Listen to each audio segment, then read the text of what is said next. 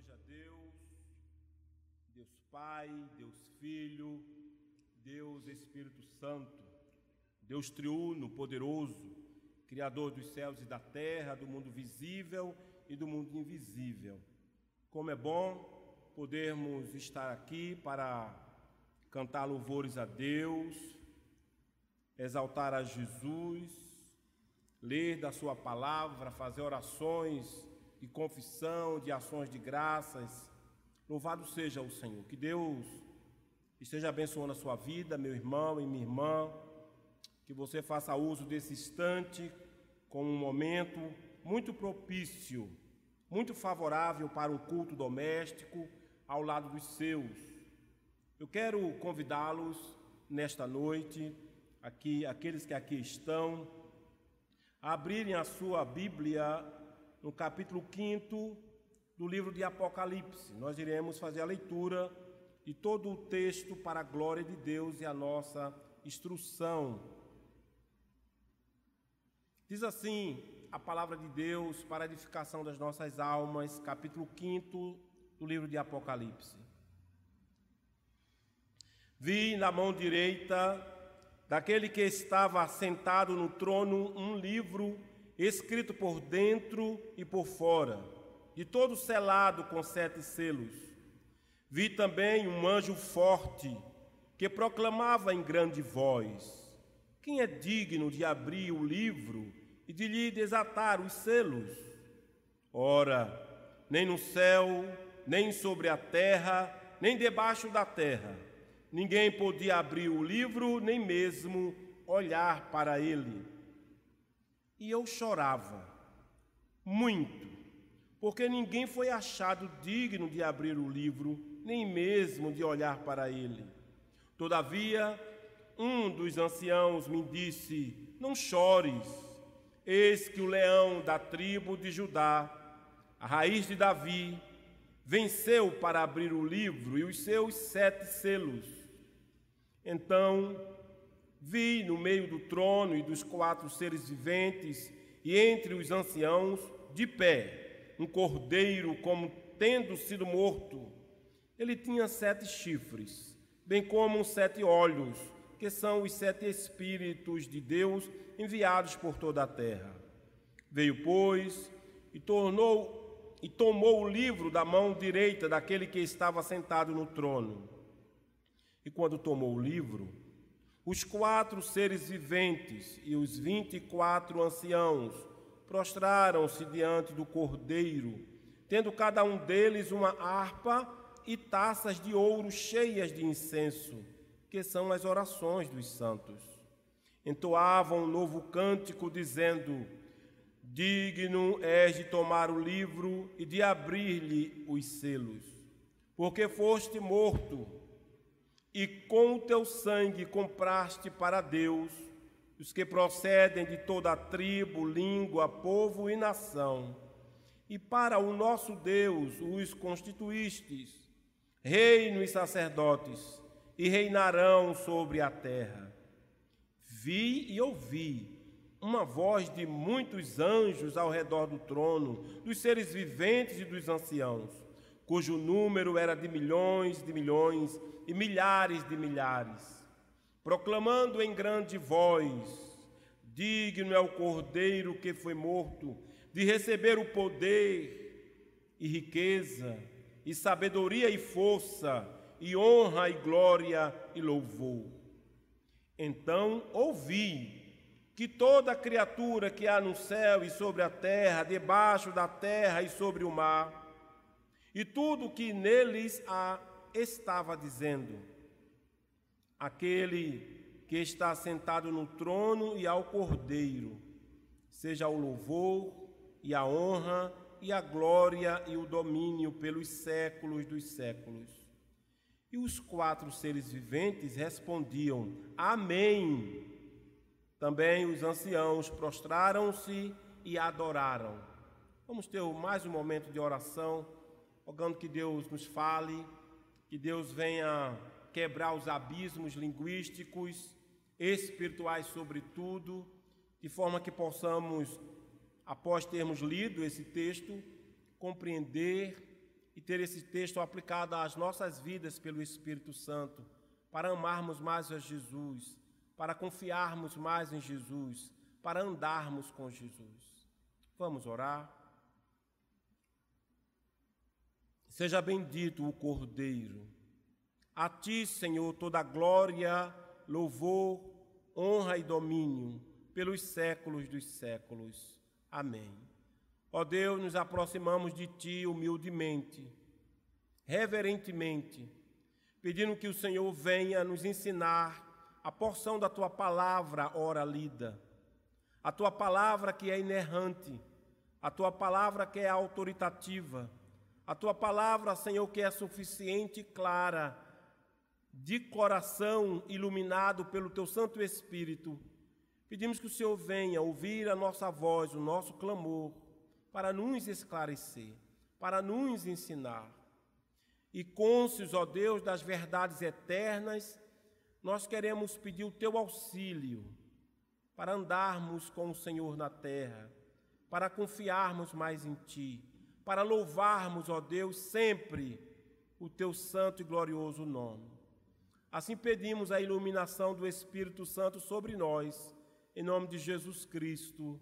Amém. O ano está passando rápido para alguns e lento para outros. O fato é que a igreja, a cristandade no mundo, tem experimentado muitas tribulações, dificuldades, problemas. Contudo, esta mesma igreja, ao longo dos séculos, tem louvado a Deus pelos eventos redentores que o próprio Deus tem implantado, tem causado na terra. O mês de dezembro, pelo menos, é um mês em que a igreja tem se reunido para louvar a Deus pelo nascimento de Jesus Cristo, o Natal. Também, esta mesma igreja, ao longo dos séculos, tem louvado a Deus pela morte de Jesus Cristo, conhecido na, na Sexta-feira da Paixão, esta mesma igreja, ao longo da história, depois de louvar a Deus pelo nascimento de Cristo no período natalino e também engrandecer a Deus pela morte sacrificial de Jesus, conhecida Sexta-feira da Paixão, a igreja também tem louvado a Deus pela ressurreição no domingo de Aleluia, onde a igreja se reúne para agradecer a Deus pela ressurreição de Jesus.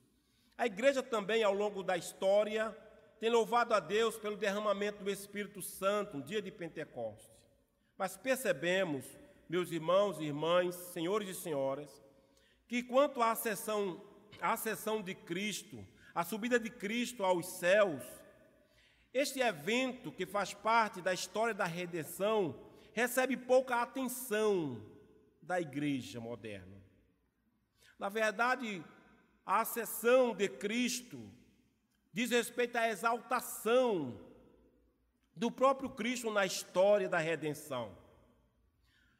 O estado de exaltação diz respeito à, à sua subida aos céus, diz respeito ao fato de ele estar à destra de Deus Pai, de modo que Cristo partiu numa nuvem de glória para ser coroado Rei dos Reis e Senhor dos Senhores. 14 de maio do ano 33, no Monte das Oliveiras, Jesus subiu aos céus. Em sua ascensão, Cristo, ele está assentado à destra de Deus Pai, na sede de autoridade cósmica. Desta posição, onde o credo apostólico diz que o próprio Cristo está à destra de Deus Pai Todo-Poderoso, onde há de vir para julgar vivos e mortos, desta posição, ao lado de Deus Pai, coroado por sua missão muito bem cumprida, Cristo autorizou o derramamento do Espírito Santo sobre a sua igreja. Desta posição, Cristo é o juiz sobre todos os homens. Desta mesma posição, agora a destra de Deus Pai, uma vez que ele subiu aos céus numa nuvem de glória, Cristo é o advogado, é o defensor do seu povo. Cristo é o grande sumo sacerdote para interceder por nós.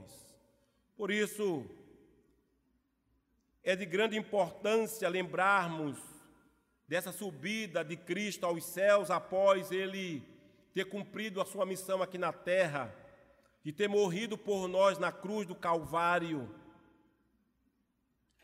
O texto que nós acabamos de ler está inserido na segunda sessão desta carta de Apocalipse. Esta carta, a mesma história, ela é contada sete vezes, de forma diferente. Aquilo que os teólogos amilenistas têm chamado de paralelismo progressivo. A mesma história. A mesma história contada, onde relata os eventos compreendidos entre a primeira vinda de Cristo e a sua segunda vinda. As provações, as tribulações, as tentações pelas quais a igreja deve experimentar, mas também a vitória de Cristo sobre o mal, a vitória de Cristo sobre o mundo, a declaração de Cristo, a igreja triunfante, como ela também é protegida pelo próprio Cristo. No capítulo anterior, João viu um trono, e neste trono estava sentado aquele que é soberano, que é poderoso, e desse trono é, sai brilhos, luzes de pedras, como já, pedra jaspe, a branca pedra translúcida, que diz respeito à santidade de Deus. Também a pedra sardônio, a cor vermelha, que fala da redenção de Cristo. Desse trono, visto por João na ilha de Pátimos, nesta revelação, ele contempla também um arco-íris que diz respeito à misericórdia de Deus para com a humanidade. E de modo que no capítulo 4, o Deus Criador é exaltado, é louvado pelos 24 anciãos, símbolo da igreja triunfante. Esse Deus Criador é exaltado pelos quatro seres viventes, que são símbolos de toda a natureza. Agora, depois do Deus Criador ser exaltado, nós iremos contemplar o Deus Redentor, a coroação de Cristo Vejamos então o que diz o texto. Inicialmente, João vai falar de um livro misterioso. O versículo primeiro diz: Vi na mão direita daquele que estava sentado no trono. Um livro escrito por dentro e por fora, de todo selado com sete selos. Naturalmente, essa expressão, ao mencionar um livro, escrito por dentro e por fora e todo selado com sete selos, tem como fundo literário o que está escrito lá em Ezequiel, no capítulo 2, versículo 9 e 10. Lá, também, Ezequiel contemplou um livro nas mãos de Deus. A diferença é que esse livro não estava selado, mas esse livro estava escrito por dentro e por fora. De modo que essa visão que Ezequiel tem no capítulo 2, versículo 9 e 10, é o fundo literário para nos dar a explicação deste livro, o qual é visto por João, livro esse que está na mão direita daquele que está sentado no trono. Um livro também escrito por dentro e por fora, de todo selado com sete selos. De modo que a, a pergunta que nos vem é o que, o que, que existe neste livro? Qual a simbologia deste livro que está na mão direita daquele que está sentado no trono? À luz de Ezequiel, capítulo 2, texto que foi citado, nós entendemos que o livro, no Antigo Testamento, nas Escrituras veterotestamentárias, o livro aponta para a revelação dos propósitos de Deus, para o, o propósito que ele tem para com o seu povo e para com o mundo. Este livro, portanto, diz respeito aos propósitos de Deus na história da redenção. São os seus decretos, é a sua vontade secreta, a vontade de Deus em redimir, em salvar um povo na terra. Então, este é o conteúdo deste livro, é a história da redenção, dos decretos de Deus. Esse livro é importante. Contudo, este livro está selado de modo que, se esse livro permanecesse selado, o plano de Deus para a salvação não seria executado. os eleitos de Deus seriam condenados como os demais. Se o livro permanecesse fechado, a maldição divina continuaria a repousar sobre a humanidade pecadora. A criação não seria libertada da escravidão e o sofrimento duraria para todo sempre. Romanos capítulo 8, versículo 21 diz: "Na esperança de que a própria criação será redimida do cativeiro da corrupção para a liberdade da glória dos filhos de Deus." Por isso esse livro é muito importante, contudo está selado.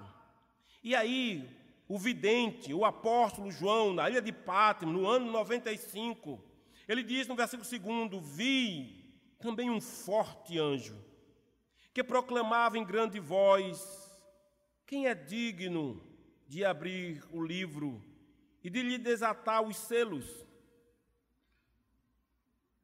Esta é a pergunta que João faz, olhando para aquele anjo forte que proclama a impossibilidade deste livro ser aberto, ser visto.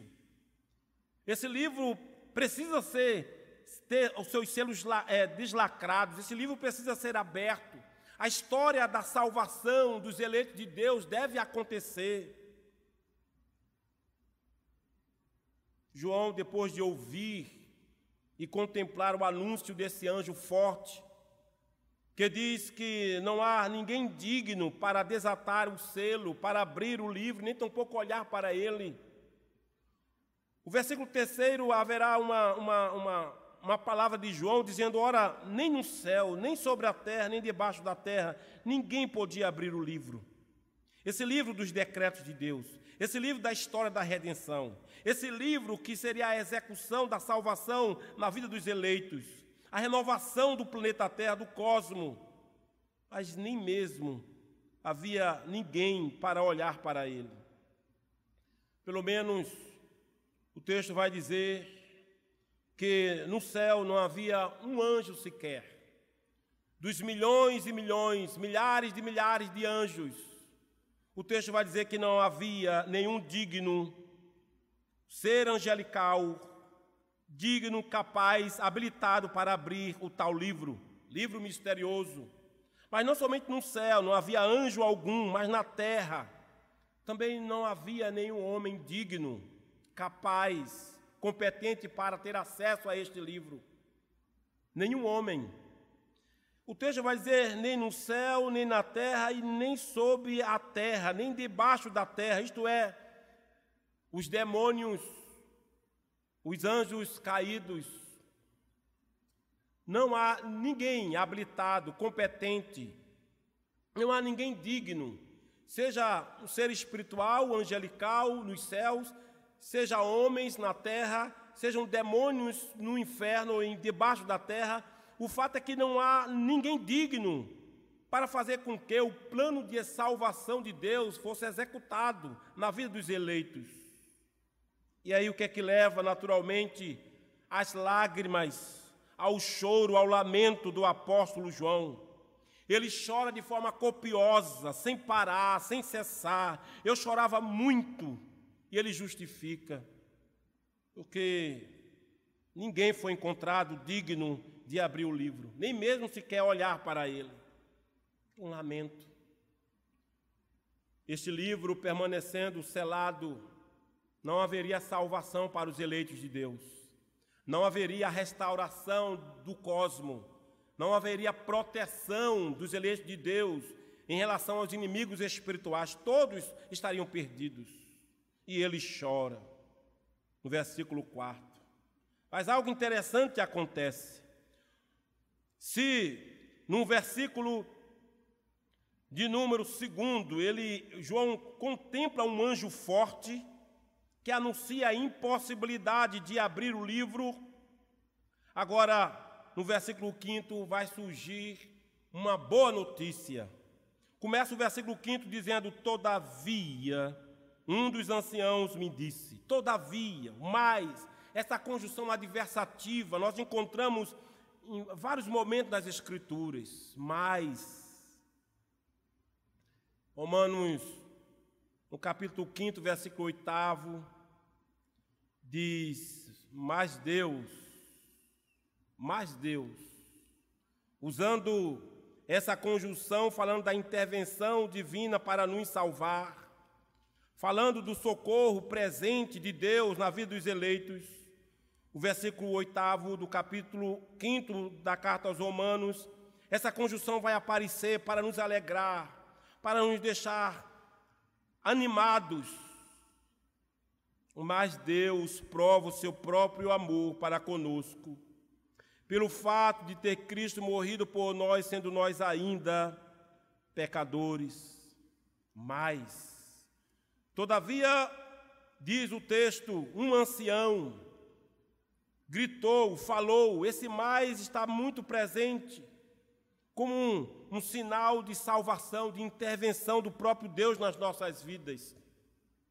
Paulo escrevendo aos Efésios, no capítulo 2, ele diz que nós estávamos mortos em nossos delitos e pecados, que nós andávamos e éramos por, andávamos segundo a inclinação da carne, segundo as paixões do mundo, segundo o príncipe da potestade do ar, e éramos por natureza filhos da desobediência, como os demais.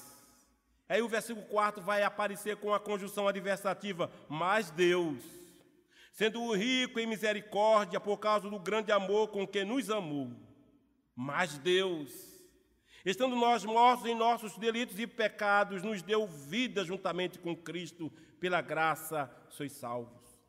É essa conjunção adversativa que vai chegar aos ouvidos de João para, para fazer com que ele cesse de chorar mais. Gênesis 22, versículo 11, tem uma expressão utilizada também pelo escritor sacro. Diz o texto da palavra de Deus que Abraão estava com o seu filho Isaque, caminhando para o holocausto, para o sacrifício. E é interessante, meus irmãos, minhas irmãs, que diz o texto quando Isaac pergunta ao seu pai: Meu pai, temos aqui a lenha e o fogo, e onde está o cordeiro? E na ocasião que Abraão pega o tutelo para efetivar o sacrifício, o holocausto, versículo 11 de Gênesis 22 diz: mais uma voz dos céus, mais uma voz dos céus bradou: Não faça tal coisa, Abraão, não faças tal coisa. O mais de Deus nas nossas vidas. João chora copiosamente, mas no versículo 5 vai dizer: Todavia, um dos anciãos me disse: Não chores, não chores. É bem verdade, nós não podemos negar a impossibilidade de sermos salvos por nós mesmos, a impossibilidade de um ser humano nos salvar, nos ajudar, ou um ser espiritual. É bem verdade que nós não podemos negar as dificuldades que passamos e que nos deixam tristes, angustiados, perturbados, cabisbaixos. Mas aquele um dos anciãos chega para João, encontrando-o triste, chorando copiosamente, diz: Não chores. E ele vai justificar. Eis que o leão da tribo de Judá, raiz de Davi, venceu. Nico venceu. Ou seja, essa é a expressão de um dos anciãos, os 24 anciãos, símbolos da igreja glorificada, a igreja triunfante. Esse ancião diz: Olha, João, não precisa mais chorar. Não precisa mais lamentar, porque eis que o leão da tribo de Judá e, raiz, e a raiz de Davi venceu. Essa expressão, leão de Judá, está atrelada ao Gênesis, no capítulo 49, versículo 9. Diz respeito, então, que esse Jesus é da descendência messiânica de Judá. Uma promessa lá em Gênesis 49, 9 sua descendência messiânica judaica. É um título para o Messias. Semelhantemente, a expressão, o título raiz de Davi, afirma que o Messias é aquele que, que deu origem a Davi, a realeza. Então tudo depende desta raiz, esta raiz é o Messias. Então é tanto a expressão leão da tribo de Judá como raiz de Davi são títulos do Velho Testamento para o Messias. E agora esse ano contempla, não chores, eis que o leão da tribo de Judá, raiz de Davi, venceu para abrir o livro e os seus sete selos. Ele venceu. Ele é habilitado, ele é digno, ele tem condições. Por quê? O texto vai dizer que ele venceu porque Cristo morreu por nós. E lá na cruz do Calvário, ele se está consumado, tetelestai.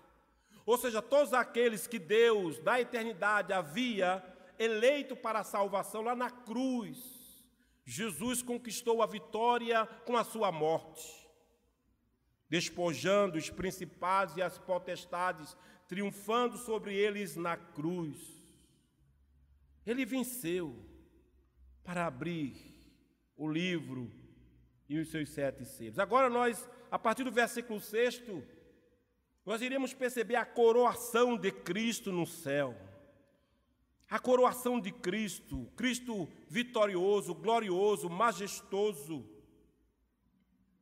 Ele, diz o texto, que João, tendo cessado de chorar, diz o versículo 6, então eu vi eu vi também, além de ter visto um anjo forte, eu vi no meio do trono e dos quatro seres viventes e entre os anciãos, de pé, um cordeiro. Essa é a descrição do vencedor. Essa é a descrição do Filho de Deus. Essa é a descrição da segunda pessoa da Trindade. Esta é a descrição do Verbo encarnado. Esta é a descrição do Messias enviado. Esta é a descrição daquele que morreu por nós na cruz do Calvário. A descrição de João vi um cordeiro. Naturalmente é uma expressão simbólica. Como em todo livro de Apocalipse, por ter esse gênero, é simbólico. O cordeiro é um símbolo da história redentiva de Deus, da expiação, do ato de, de Cristo receber a nossa culpa e a nossa penalidade. Se o inferno estava destinado aos homens, Cristo experimentou o inferno na cruz, em nosso lugar. Portanto, como um cordeiro, essa figura é muito presente nas escrituras do Velho Testamento. A igreja do Velho Testamento prestava um culto sacrificial, apresentava um cordeiro. Cordeiro este que apontava para Cristo, de modo que quando Cristo vem à cruz e morre por nós, sendo aquilo que João, no capítulo 1, versículo 29 e 36, João diz assim, olhando para o seu primo Jesus: Eis o Cordeiro de Deus que tira o pecado do mundo. Uma vez que Cristo foi imolado, todas as coisas que eram sombras do Velho Testamento foram aniquiladas, não tem mais sentido. É por isso que hoje nós não temos levitas. É por isso que hoje nós não temos mais altar. É por isso que aqueles instrumentos, aqueles, a, a, aqueles meios que nós tínhamos no Velho Testamento, com a morte de Cristo, Cordeiro, tudo isso cessou. Esse Cordeiro, ele estava de pé. É isso que João diz. No meio do trono, dos quatro seres viventes, ou seja, esses quatro seres viventes simbolizam toda a criação, a natureza. E entre os anciãos, que simbolizam a igreja glorificada, a igreja triunfante, esse cordeiro está de pé. O que significa isso? É que o cordeiro agora, ele é revestido de dignidade. Dignidade porque morreu. A expressão é tendo sido morto. Ele foi revestido de dignidade, ele agora foi coroado com autoridade e poder, e é por isso que ele está de pé. João diz que aquele cordeiro, ele tinha sete chifres, bem como sete olhos, que são os sete Espíritos de Deus enviados por toda a terra. Sete diz respeito à completude. Chifres nas escrituras veterotestamentárias é um símbolo de poder, de força, de coragem, de virilidade. Então, em outras palavras, de forma simbólica, João está dizendo: esse cordeiro tem sete, sete chifres porque ele é o Todo-Poderoso. Na primeira sessão, Cristo glorificado já se apresentara como o Todo-Poderoso. Agora, de forma simbólica, João vai dizer ele tinha sete chifres, isto é, ele tinha toda a força, toda a coragem, toda a virilidade. Ele é o Todo-Poderoso, aquilo que os teólogos chamam de onipotente. Mas o texto ainda vai, vai afirmar que ele tinha sete olhos. Ou seja, na primeira sessão, do capítulo 1 ao terceiro, diz que Jesus tinha os olhos como tochas de fogo, que, que sonda mentes e corações. Aqui diz respeito ao atributo da onisciência desse cordeiro. Esse cordeiro tem sete olhos, isso não é literal, isso é simbólico. Isso aqui não tem um teor denotativo, mas é conotativo. Ele tem sete olhos porque ele é onisciente, ele sabe todas as coisas. Os sete espíritos enviados por toda a terra diz, diz, diz, diz respeito à sua onipresença. E uma vez que esse cordeiro, que é onipotente, onisciente, onipresente, o que resta à igreja para fazer? O texto no versículo 8 vai nos ensinar e nos desafiar a praticar pelo menos ter duas posturas perante este Cristo glorificado, majestoso, esse Cordeiro todo-poderoso, onisciente, onipresente. É bem verdade que a igreja estava passando muitas tribulações, sofrimento, sob a tirania do imperador romano.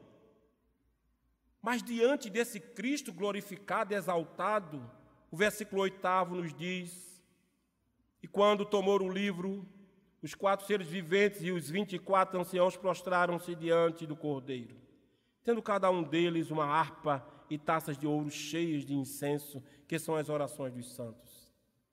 O texto aqui vai nos ensinar que diante desse Cordeiro poderoso, forte, corajoso, nós podemos ter a certeza que devemos e podemos nos dirigir a esse Cordeiro em oração oração de confissão, oração de súplica, oração de ações de graças.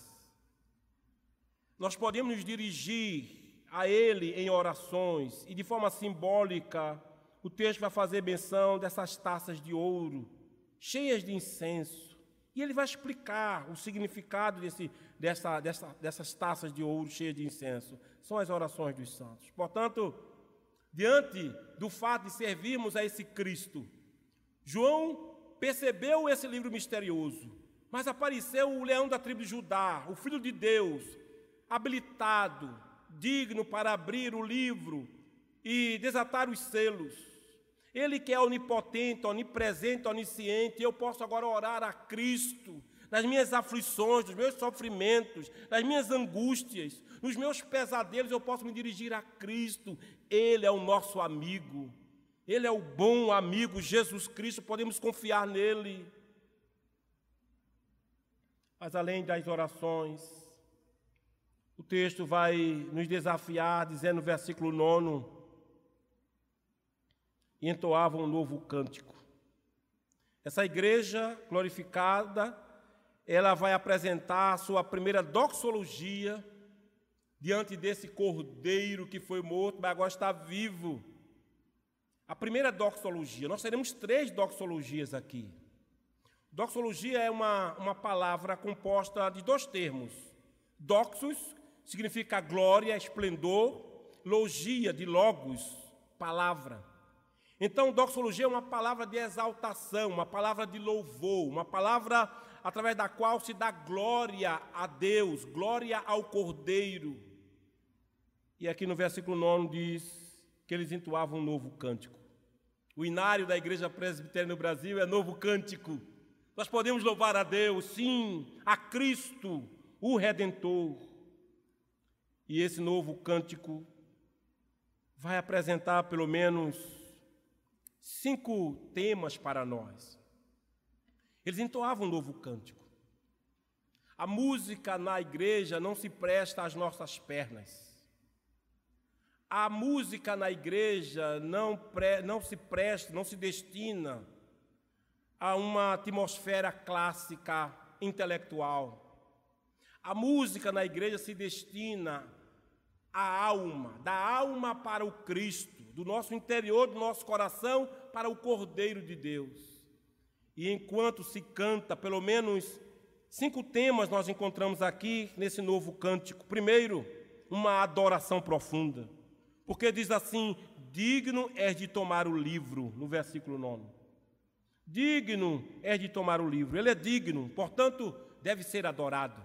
Jesus Cristo deve ser adorado, deve ser invocado, deve ser obedecido.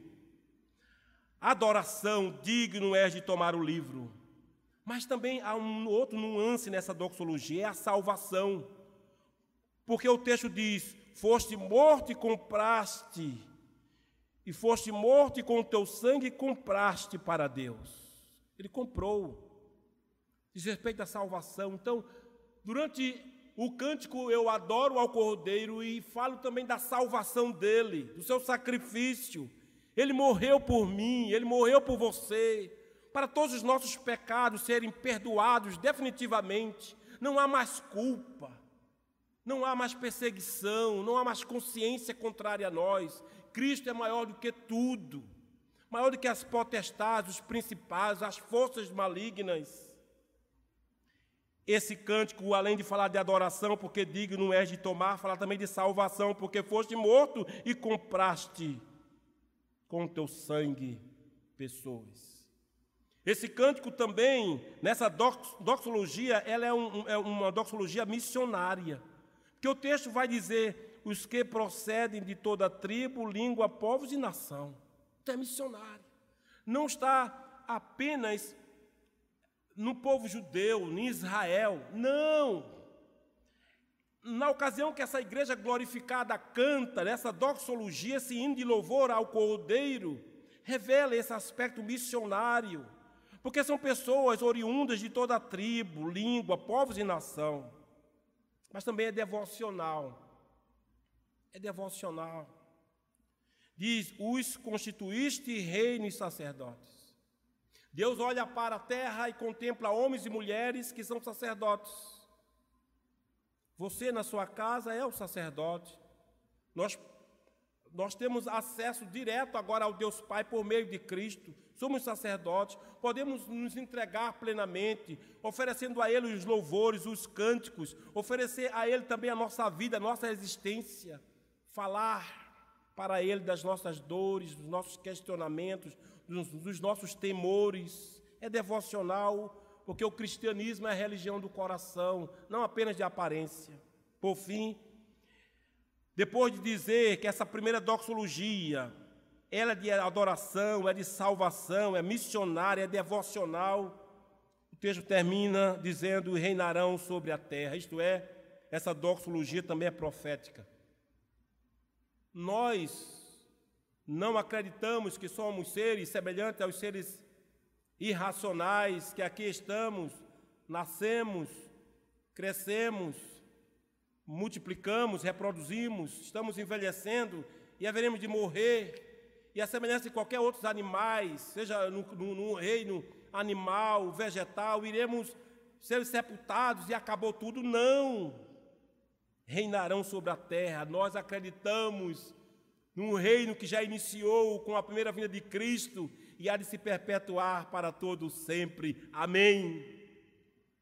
Mas vejamos que depois que esta, esses quatro seres, esses 24 anciãos, proferem esse novo cântico, os céus é cheio de louvor, cheio de hino, cheio de cântico, porque nós teremos uma segunda doxologia no versículo 11.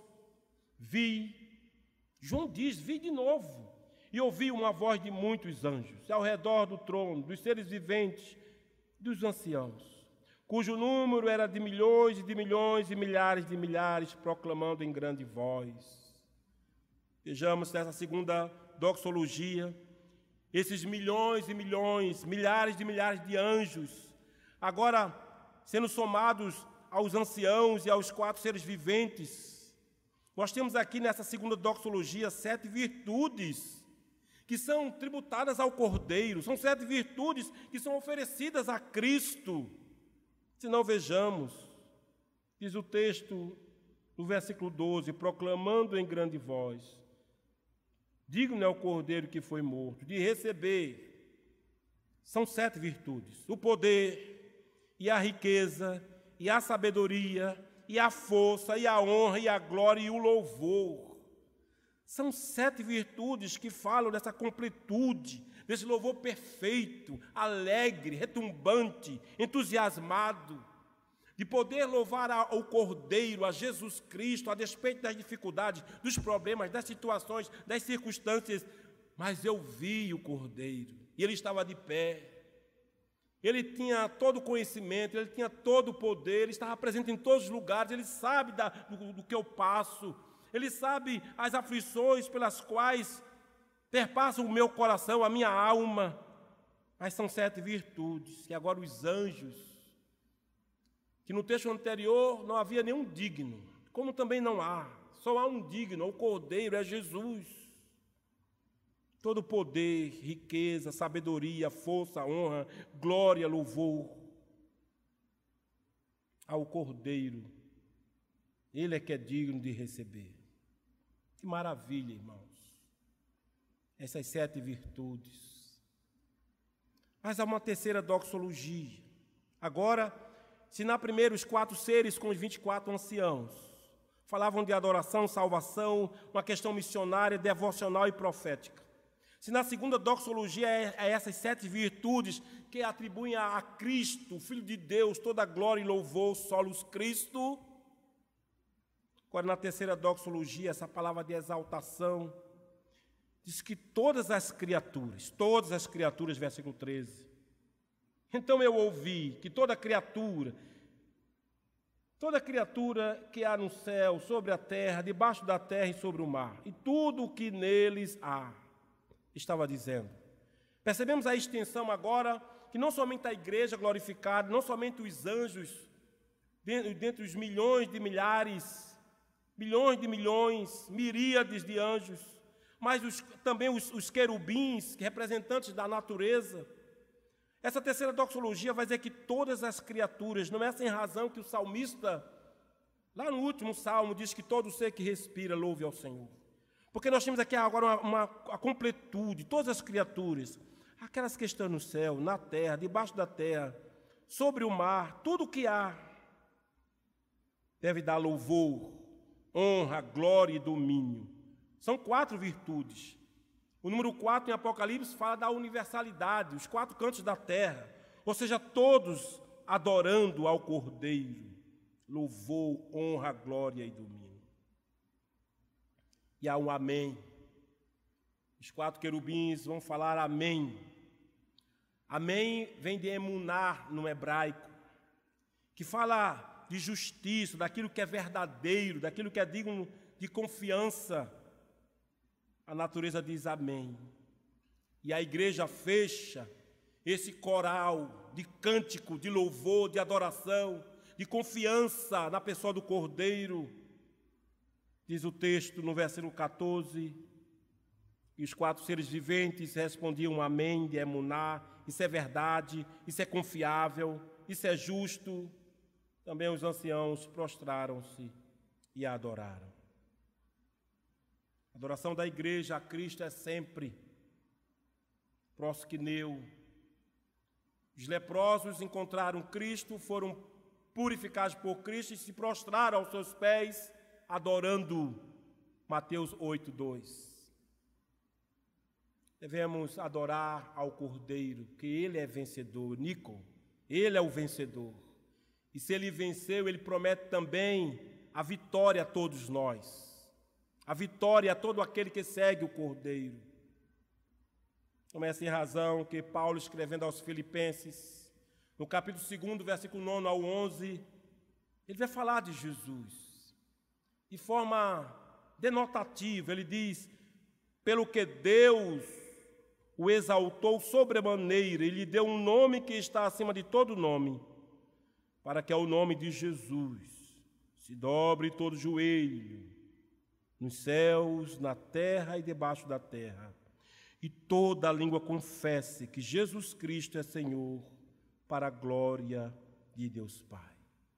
Eu quero fazer algumas aplicações após contemplarmos o cordeiro que foi morto e venceu exatamente por causa disso, e que impulsiona agora um povo a entoar novo cântico de exaltação ao seu nome. Nós contemplamos aqui no capítulo 5 agora é o Deus redentor. Se no capítulo 4 nós adoramos ao Deus criador, nesse capítulo 5 adoramos sim ao Deus redentor. Em primeiro lugar, como aplicação, a igreja não tem o que temer nada e ninguém. O Criador entregou ao Redentor toda a autoridade nos céus e na terra. Disse Jesus, no finalzinho do Evangelho de Mateus: Todo o poder me foi dado nos céus e na terra. A despeito das tribulações, nós não viveremos, ou nós não morreremos, despercebidos do amor e do cuidado de Cristo a despeito de quaisquer coisas, nós não iremos viver nem tampouco morrer despercebidos do amor e o cuidado de Cristo por nós.